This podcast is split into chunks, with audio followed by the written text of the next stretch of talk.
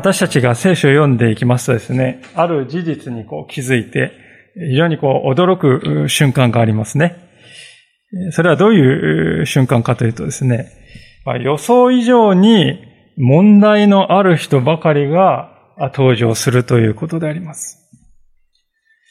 旧約聖書はまあ言うに及ばず、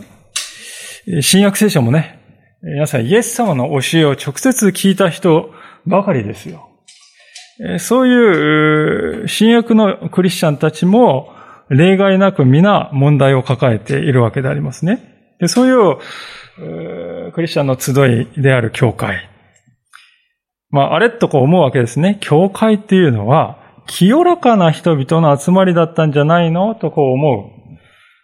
うわけでありますけれども。しかし、聖書を見ていくと現実にはですね、言い争っている場面とか、まあ今日のところにありますように、えー、悪行を言っているところとか、あるいはその他の罪を抱えた人々が本当に多くいて、人たちはですね、その問題の対処にですね、追われているというか、奔走している。えー、まあその姿がですね、今日、今日、新約聖書に収められているたくさんの手紙を読むときにわかるわけであります。で、私たちはですね、本当に不思議に思うんですね。なぜそういう問題に対処するための手紙ですよね？ある意味では新約聖書の手紙っていうのは。そういう問題に対処する手紙が聖なる書と聖書と題して私たちに今伝えられているのかと。それはですね、現代に生きている私たちも同じ問題を抱えているからに他なりませんね。中でも一番大きな問題というのは言葉ですね。ヤコブの手紙においてですね、一番多い字数を費やして取り扱われているのはまさにその言葉の問題です。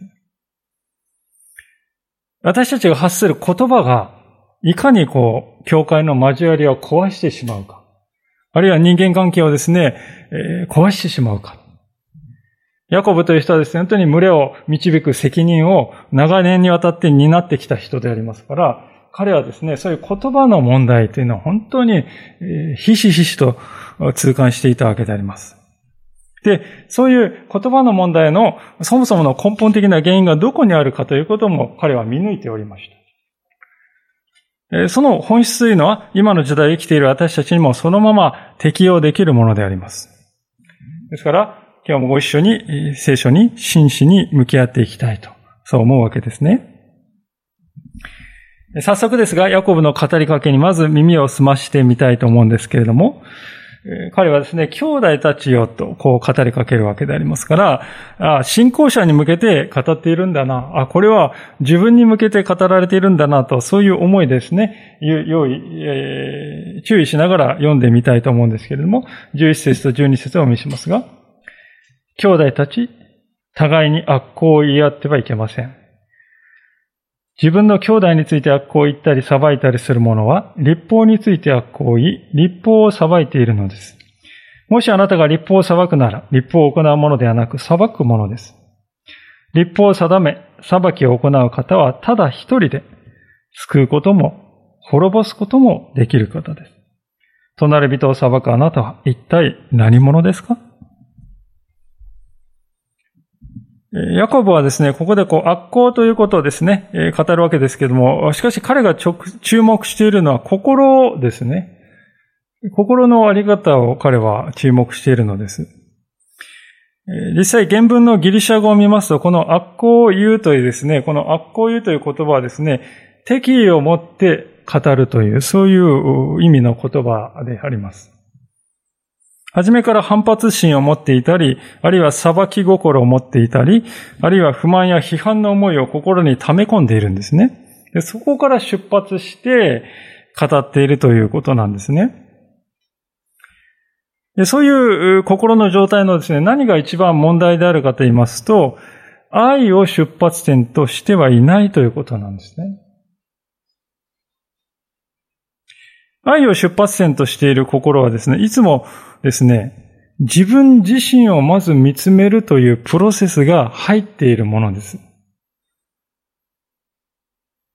語っている、相手に語っている自分自身も罪人であるのだと。同じ要素を抱えている足りないものであるのだということを十分に自覚しているんですね。愛から出発する心は。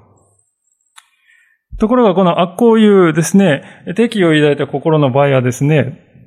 あの人の姉が悪いんだとね、一方的な断罪ということになってしまっているんですよね。まあ、言い方を変えますと、愛から語る場合はですね、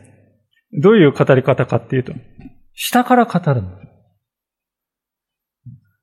です。しかし、悪行の場合はですね、上から語るんですよね。上から下に向かって語っている。で、この上から下に向かって語る語り方の何が深刻な問題かって言いますとね、それは自分自身を神様の立場に置いてしまっているということなんですよね。人間というのは皆さん、皆土くれであります。聖書はですね、はっきりと人は土から作られた。塵から作られた。ただ神だけが人の上に立つお方である。他は皆土くれだと。しかしながら悪行を言うということはですね、自分を相手よりも上に置くんですよね。だって、でも、そこの上にいるお方はいるのは神様しかいないわけですから。ですから、そこ、そこにおいてね、自分を人の上に置くということは、自分を神の立場に置こうとしているということになるわけですよね。思い出すのですけども、かつての私はそういう語り方をですね、しょっちゅうしていたなと思います。そして自分でそういう語り方をしているということに全く気づかないで歩んでおりました。若かりし頃ですね。当時の自分を振り返ってですね、どういう語り方をしていたかなというふうにね、一番思い当たる節はですね、大きい主語を使って語ってよ、よく語っていたということです。大きい主語を使うんですね。それはどういうことかというと、大きい主語っていうのはですね、私はこう思いますとか、私はこうこうですって、そう、私はって言うんじゃなくてね、代わりに、普通はね、とかね、みんなは、とかね、一般的には、日本人は、あそういうですね、非常に大きい主語を使う、えー、わけですよね。普通の人はそんなやり方しない。みんなそう思ってるんでしょ？まあそういう言い方をしてるんですね。いつの間にかですね、そういう語り方をしているときはですね、自分は世間の大多数の常識っていうのはちゃんと分かっているけど、相手、あなあなたは分かってないでしょ。そういうね、思い込みにとらわれて裁いているんだということですね。で、そういう語り方を私はしょっちゅうしていながらですね、問題であるという問題性に気づいていなかったんですね。幸いにも、そういうね、大きい主語で語るのやめた方がいいと思うよ、とはっきり言ってくれる友がいました。そう言われるまでね、自分がそういう言い方してるって気がつかなかったですね。でもよくよく見るとね、ああ、また言ってる。またみんなって言った。また普通はとかって言ってる。しょっちゅう言ってるって。よーく、えー、わかるようになりました。で、まあそういう言い方をしてますとね、言われた方としてはもう、返す言葉もないわけです。普通はとかみんなはと言われるとね。で、旬とこうなって、あれ？何かおかしいな。まあそういうトラブルをですね、経験して、うまくいかなくなって、対人関係うまくいかないことがあってね、だんだんと自分の言葉が問題なんだということに気づくようになってまいりました。まあこれは一つの例ですけれども、皆さんもね、ぜひ、あ自分は大きい主語を使ってないかなということをね、えー考えながら、気をつけながら語っていただければなと思うんですね。私自身はこう申しますけれども、残念ながら完成にはまだまだ遠い途上のものであります。まあ、本当に気をつけてはいても、ついですね、厳しい言葉や自分を上からね、置いて語る語り方をしょっちゅうしているな、後から、はぁとか思うことが一日に何度もあるものであります。でもそれでもね、昔の自分に戻りたいかっていうと決して戻りたくないですよね。ヤコブがですね、ですからここで願っていることもね、自分の手紙の読者がそうした自分の問題に気づいてくれるということを願っている。そのためにあえてから辛辣な言い方をしますね。あなた方は立法を行うものではなく、立法を裁くものなんだと。この11節の最後のくだり、これはね、強烈なインパクトがありましたね。なぜならこのヤコブの手紙ってのは誰に対して書かれているかっていうと、一章の一節に書いてありますけれども、十二部族ですね。リサインシール十二部族に挨拶を送りますと。まあ、十二部族っていうのはつまりイスラエル人ですよね。ユダヤ人ですよ。ユダヤ人にとって立法っていうのはもうアイデンティティの根源ですよね。立法に私は従ってるんだっていうことがね、えこう自信の源ですし、ステータスであります。ところが、ヤコブは、兄弟姉妹に悪行を言っているということはね、あなたはその立法を守っているって言うけれども、それどころか立法を裁いてるんですよ。つまり立法を裁くってことは、立法の上に自分を置いてるんですよ。立法の上に、自分は立法の上にいるものだ。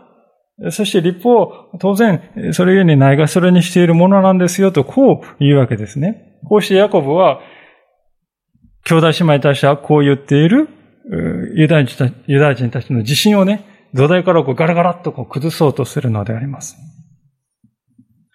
でこれは私たちにとっても決して他人事ではないわけですね。というのは私たちもしばしば、どうでしょう。自分の信仰者としての価値をね、外面的な部分で測ろうとしているところはないでしょうか？例えば、私は信仰告白して洗礼を受けているからとか、私は教会員として、教会の会員になっているからとか、信仰歴が30年、40年あるからとか、奉仕を一生懸命しているからといったね、そういう具合に。しかし、仮にそういう美点をすべて備えながらも、もし、兄弟姉妹に対して上から悪行を言っているような人であるのならば、そのような人はもはやキリストの愛の立法を実行している、実践するものどころか、キリストの愛の立法を裁いて、断罪するものになってしまっているんですよ、とヤコブは言うんですね。ところで、こういう聖書歌詞を読むとですね、こんな疑問を感じる方もいらっしゃるかもしれないなと思っているんですけども、それはですね、ああ、裁きを禁じているんだな、ということは、これは、人の罪を指摘するということはもう全部やめちゃってね、ただただ黙っていればいいんですよ、と。口をつぐんで黙ってなさい。そういうことなんだろうかと、こう思うわけでありますが、結論から言いますと、そういうことを言っているわけではありませんね。ここで、聖書が何をね、問うているか。それは動機を問うているわけですね。聖書が語る正しい裁きというのは常にですね、回復を念頭に置いているんですね。回復を動機として語っているんです。つまりその人を真の悔い改めへと導いてあげて、交わりの中に復帰させる。交わりを回復させるためにそれが本来の意味の裁きということです。ヤコブがここで問題にしているのは、そういう回復を目的としているんじゃなくて、もっぱら相手を貶めることを目的とした語り方、裁きのことですね。つまり、どういうことかというと、自分を相手の上に置いて、相手を見下して、相手を意固地にさせて、悔い改めから遠ざけて、交わりにいられなくしてしまうね、排除してしまう、そういう類の裁きですね。まあ、言い方を変えますと、自分を裁判長の席にドーンと置くんです。そして被告席に今日相手を置いてね、そして判決を下すってね、見下ろしながら判決を下そうとする、そういう態度ですよ。自分は一段上にいるけれども、自分は一段上にいて、下の段にいるあの人と違うんだと。そういう考え方ですね。明らかにそれは、主が願われる生き方とは違うんだということです。私たちは座るべきは裁判長席ではない。弁護人の席です。被告の隣に座る。それが私たちのいるべきところです。見下ろす段の上に登ることではないんですね。実際イエス様は私たちのためにですね、そのようにまさに弁護人の席に傍らに座ってくださったのではないでしょうか。第一ヨハネの2章一節というところには、そのような言葉が書いてありますけれども、このような言葉であります。第一ヨハネの2章の一節をお読みいたします。私の子供たち、私がこれらのことを書き起こるのは、あなた方が罪を犯さないようになるためです。しかし、もし誰かが罪を犯したなら、私たちには道地の前で取りなしてくださる方、義なるイエス・キリストがおられます。私たちには取りなしてくださる義なるイエス・キリストがおられる。イエス様っていうのは皆さん罪のないお方ですよね。そして神の御子であれ、神である。ですから、本来私たちをね、断罪する側なんです。裁く側なんです。そういう権利を持っておられるお方です。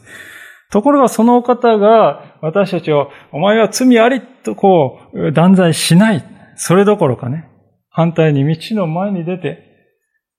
私がこの人のために死んだんです。ですからこの人を許してあげてください。取りなすんだと。神の御子が裁かないんだと。それなのになぜ私たちが裁くのか。そう、聖書はね、私たちに問いかけるんです。もちろん罪を指摘するということは教会の交わりに不可欠なことであります。しかし機会は少ないだろうと思いますけれども、時には人の足りないところを面と向かって告げるということも必要なことではありますね。それを聖書は否定しているわけではあります。しかしその時に徹底的に吟味すべきことがありますが、それはね、ああ、私は裁判長の席からそれをしようとしてるんじゃないだろうかという、そういう吟味をね、自分にするということですね。それを怠ってしまうとですね、私たちはいつの間にか自分を神になり変わらせてしまう。そういう罪を犯すことにもなりかねないんですね。ですからね、決してこれはね、軽い気持ちでやることじゃないです。相手を裁くということ。気軽にすることではない。もし私たちがですね、しかし徹底的に自分を吟味して、その上でね、あくまで自分は弁護人の席に座り、そこからしようとしているんだということが明らかである。そして自分自身のね、心の中にやましい思い、この野郎とかね、復讐してやるとかね、恨みつらみからとかそういう思いは一切ない。確信できたとき、その時は私たちは相手にそれを直言する。そしてそれは実を結ぶ指摘になるでしょう。しかしもしそういうことをですね、一切私たちが飛ばしてしまうならば、惨めな失敗になる。そして相手にも自分にも新たな傷を与え、痛みをただただ何度も再生産するということに終わるでしょう。そうならないように私たちは心しなくてはならないんだというわけですね。そういうわけで、この悪行ということの問題をですね、取り上げたヤコブでありますけれども、次の13節になりますとですね、話題を転じているように思える、そういう書き方をしておりますね。13節、14節ですが、えー、今日か明日これこれの町に行き、そこに一年いて商売をして儲けようと言っている者たち、よく聞きなさい。あなた方には明日のことはわかりません。あなた方の命とはどのようなものでしょうかあなた方はしばらくの間現れて、それで消えていく霧です。あれ、悪行の話をしていたのに、商売の話に、唐突に変わってしまったなって。ヤコブってこういう書き方よくしますね。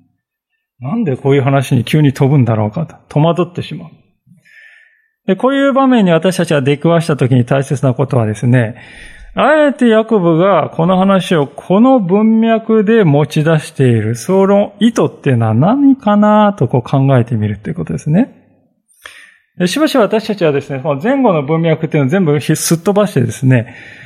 その字面だけをパッと取り出してね、なんかこう教訓めいたことを取り、読み取ろうとするね、そういう、えー、陥りやすい過ちが、誤りがあるわけでありますけど、例えばこの箇所で言いますとね、あ、ヤコブ、クリスチャンが商売するっていうのは、これ商売いかんって。禁じてるんだ、とかね。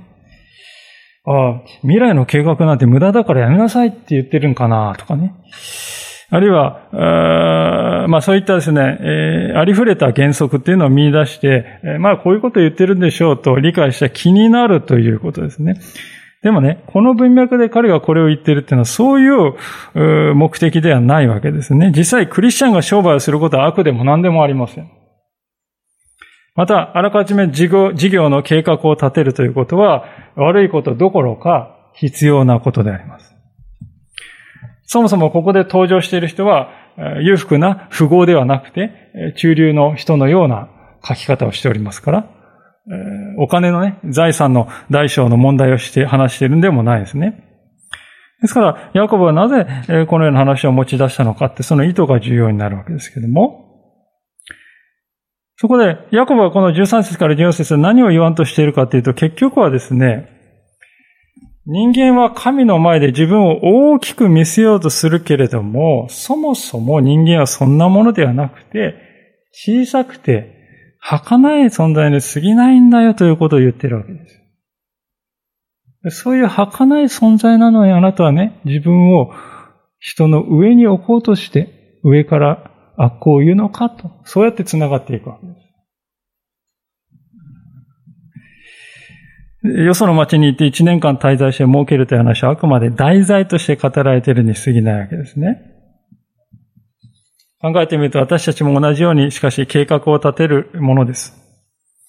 で、無意識のうちにですね、計画した通りに物事を運んでいくのだと。そういうふうに信じ込んでおります。しかし、よく考えるとそれは思い込みに過ぎないのだと。そもそも私たちが生きているということ、それ自体が奇跡なんだということです。私たちの心臓がたとえ10秒間でも動くことを一時的にやめてみました。もしそうなれば私たちはもう生きていられません。あるいは重要な血管が一本でも穴が開いても同じことになります。それが起きないでということ。それは一重に神様の守りがあるからだ。だって、元は土なんですよ。その土であるものが生きているんです。動いているんです。考えて、語らって、愛して愛されて。それ自体ありえないことが起きているんだという、そういう認識。ありえない命が続いているんだという、そういう自覚ですよね。実際私たちは明日何が起こるか何一つ知りません。未来のことについてはもう赤ん坊のように完全に無知であります。それなのにまるで未来を知り尽くしているかのように計画を立て、予測を立て、ああ、自分はうまくやっていると考え、思い込んでいる。しかし、実際には何一つ裏付けのない願望に過ぎない。ですから、ヤコブは言いますね。人間は霧のようなものだと。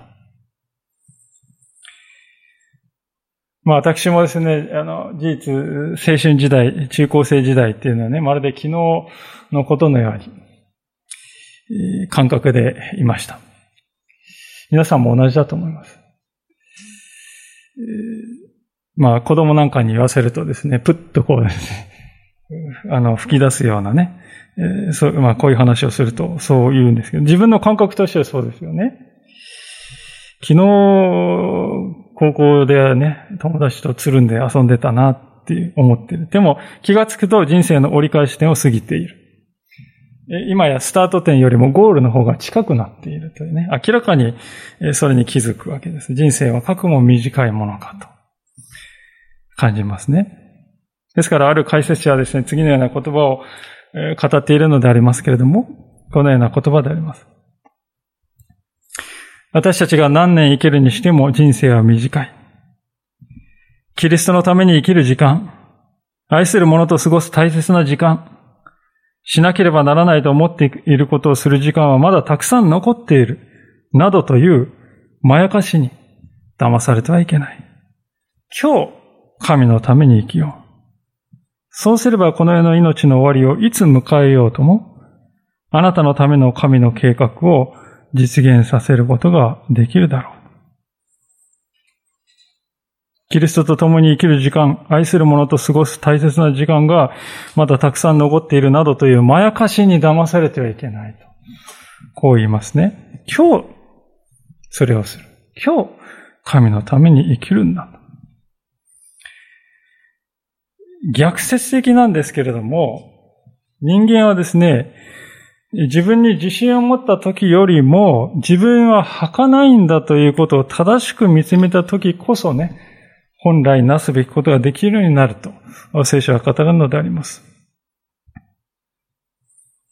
実際私もですね、自分の終わりということをだんだんと意識するようになったと先ほど申し上げましたけれども、それはですね、なんかこう物悲しい寂しさがね、こう募るっていうんじゃないんですよ。真実を知ったという感覚ですよね。ああ、自分は自分の人生の儚さについて何も分かっていなかったと。わきまえていなかった。自分の真の姿、自分という存在の真の姿、とりわけその小ささということに気づかされた。それはですね、本当に、謙遜にさせられる体験ですよね。で、そういうことに気がつくと人は生き方が根本から変えられていく。ヤコブはその生き方を変化した人のですね、考え方をこのように語るわけであります。15節。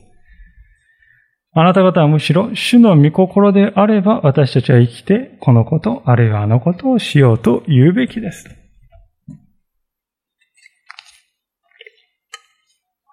ヤコブはキリスト者の生き方の中心にあるのはですね、主の御心であればですよ。主の御心であれば、これが中心ですよって言うんですよね。原文で言いますと、このあればっていうね、部分っていうのは条件文になっておりましてね。それはこう実現する可能性はあるけれども、確実になるかわからないというね、そういう蓋然性がやや低い条件文ギリシャ語として使われております。つまり私たちの命さえもね、確実ではない。えー、実現する命が流れる可能性はあるけれども確実とは決して言えないんだということですね。つまり私たちの命が続くかどうかは当たり前ではない。当然でもない。ただ神の恵みにかかっている。だから私たちは生きるということを当然のことと思ってはいけないということですね。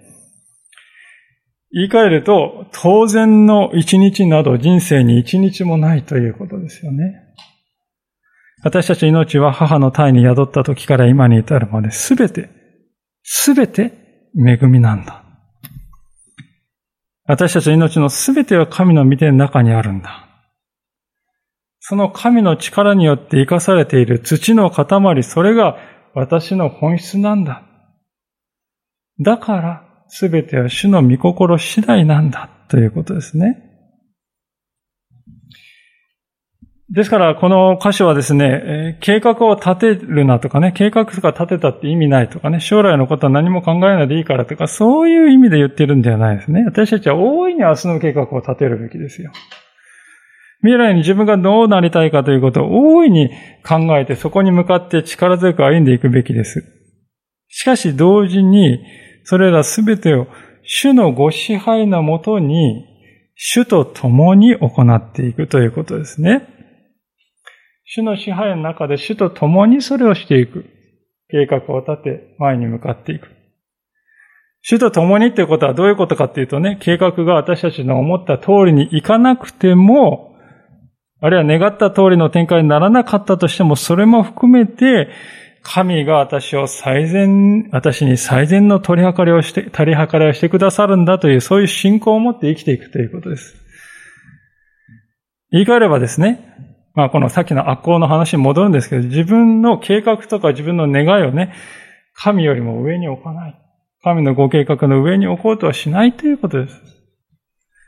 自分を神のところに置かないということですね。それが信仰者なるべき姿なんだとヤコブは言いますね。ああ、そう聞くとなんかこう、運命論ですかね、と。そう感じるかもしれませんが、これはいわゆる運命論とは違います。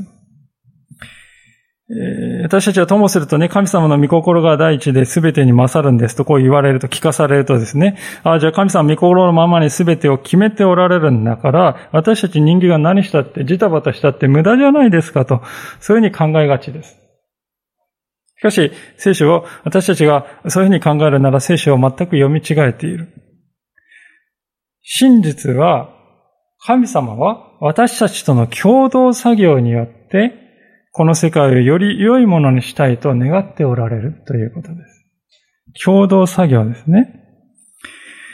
次の聖句にありますように、神様のご計画は良いものであります。エレミア書の29章の11節有名な言葉でありますから、皆様も覚えておられる方も多いでしょうけれども、エレミア29章11節私自身あなた方のために立てている計画をよく知っている主の言葉。それは災いではなく平安を与える計画であり、あなた方に将来と希望を与えるためのものだ。私たちにですから求められていることは神様はこういう良い計画を立てておられる。そこに私も参加していきたい。私に与えられているものを精一杯用いていきたい。神様のプロジェクトに用いられるものになりたいとそう願う。そして実際に行動をしていく。でそれは必然的に前向きな思いで行われるものになるはずですね。ところで、ヤコブが主の御心であればということが中心だとこう言っていると申し上げましたけれども、この主の御心であればということはですね、実は私たちを解放してくれる言葉でもあるんだということを知っておきたいんですね。なぜならば、すべて主の御心によるんだと信じるということはですね、私たちの人生にマイナスの出来事が起こったとしても、その背後にも神様の確かな意図がある。御心がある。そう信じられるということだからです。神を抜きにした生き方をしている人は決してこうはいかないんですね。そのような生き方は裏付けのなし、裏付けなしで生きるということであります。ですから、悲劇は悲劇。どこまで行っても悲劇。失敗はどこまで行っても失敗。喪失はどこまで行っても喪失。別れはどこまで行っても別れである。それ以外の何者でもありません。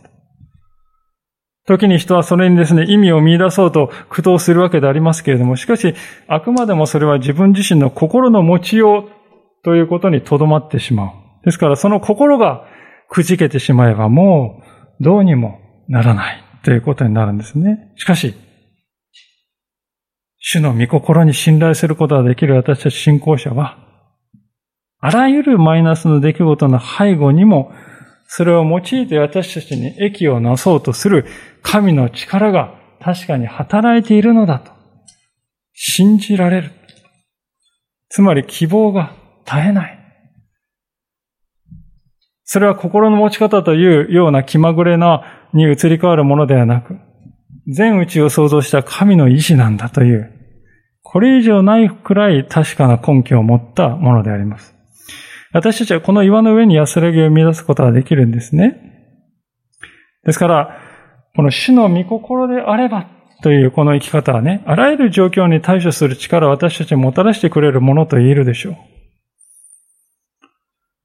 しかし、しばし私たちはこのことを忘れて行き過ぎてしまうんですね。ヤコブが最後に語ろうとしているのは、そのような私たちの問題についてであります。16節。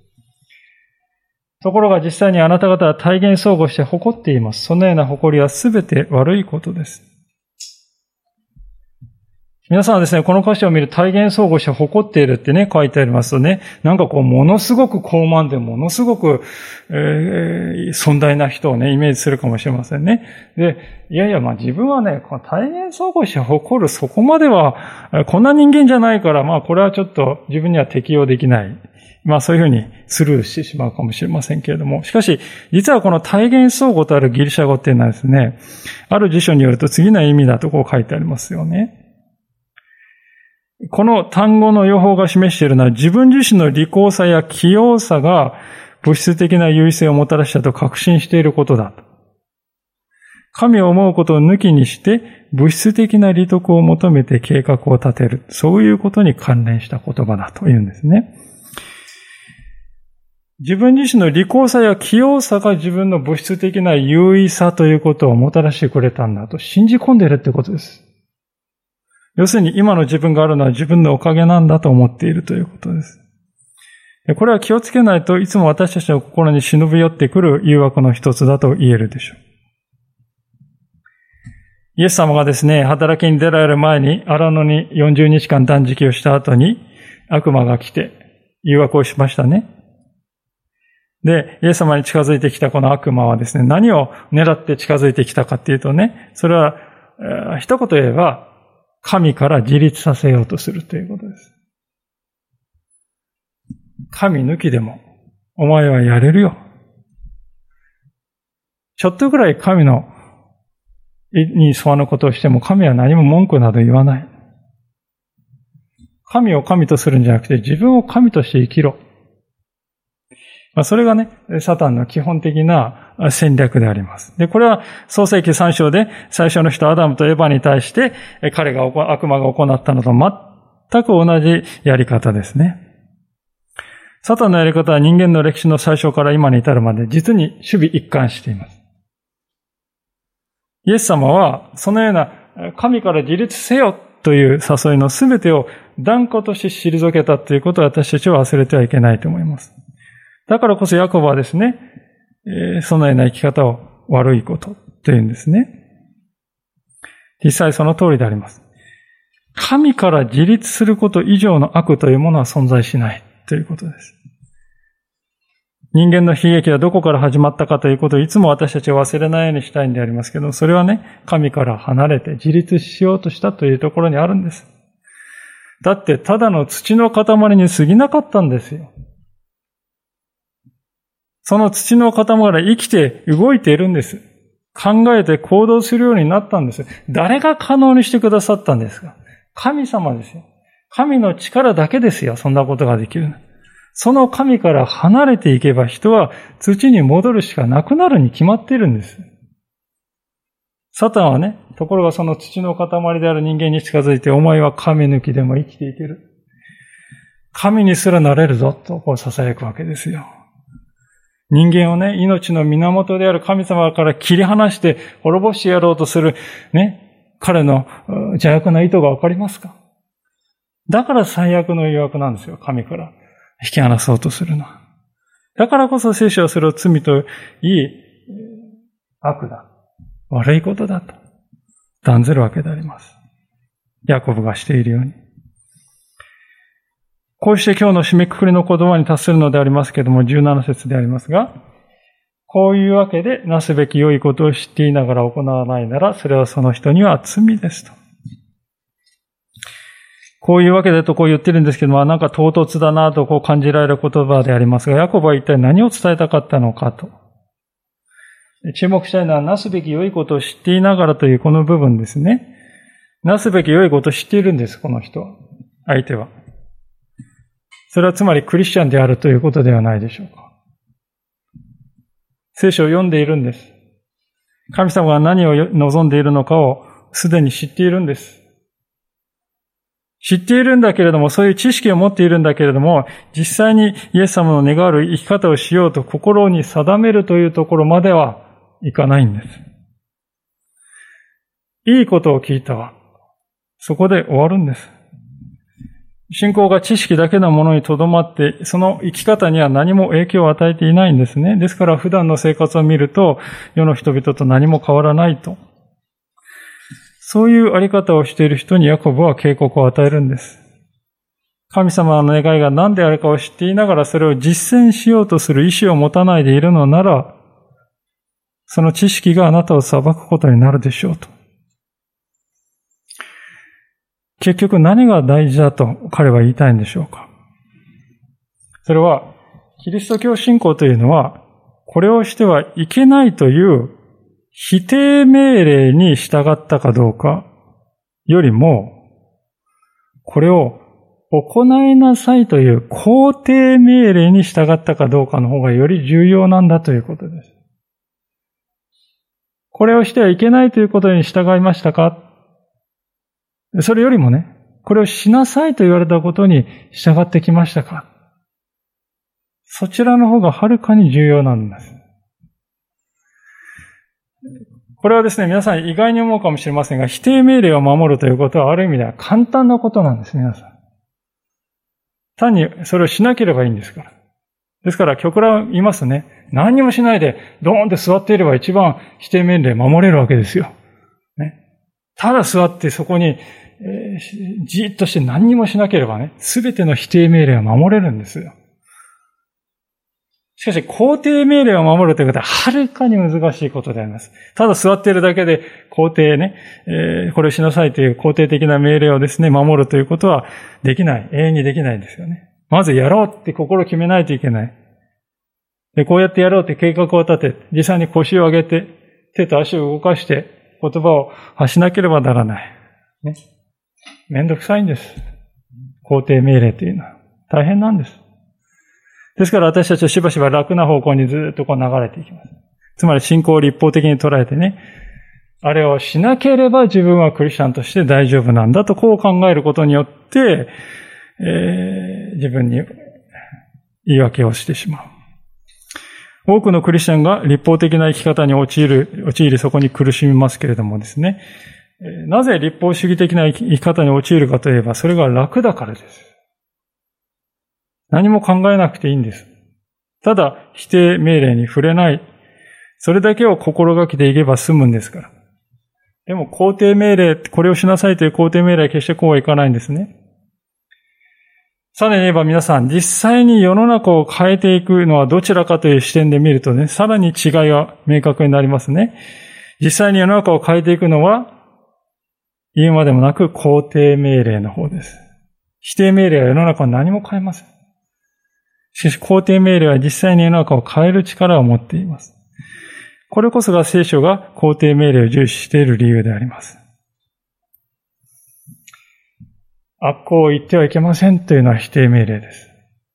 そしてその人を愛しなさいというのは肯定命令です。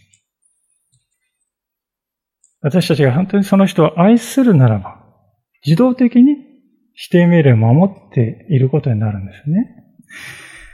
イエス様は私たちを通してそのようにこの世界を変えていきたいと、より良きものに変えていきたいと願っておられます。クリスチャンというのはそうか。主は私にそういうことを願っておられるのか、それを自分ごととして受け止めて、実際にそのように生きていこうと心に定めた人のことを言いますね。しかし、あイエス様はそういうことを願っているんだと知って、両親に迫られる。そういうことを感じながらも実際は断断固としてそれを実践しようとしないとすれば、それが自分を裁くことになってしまいますよとヤコブは言っております。ですから今日私たちは、御言葉を心に反芻したいと思います。そして私にとって今なすべき良いことって何だろう？ということをいつも考える人でありたいと思うんですね。それを実際に行っていくものとなりたい。そうするとき私たちの周りが変わっていく。じわじわと。神様はそういう恵みを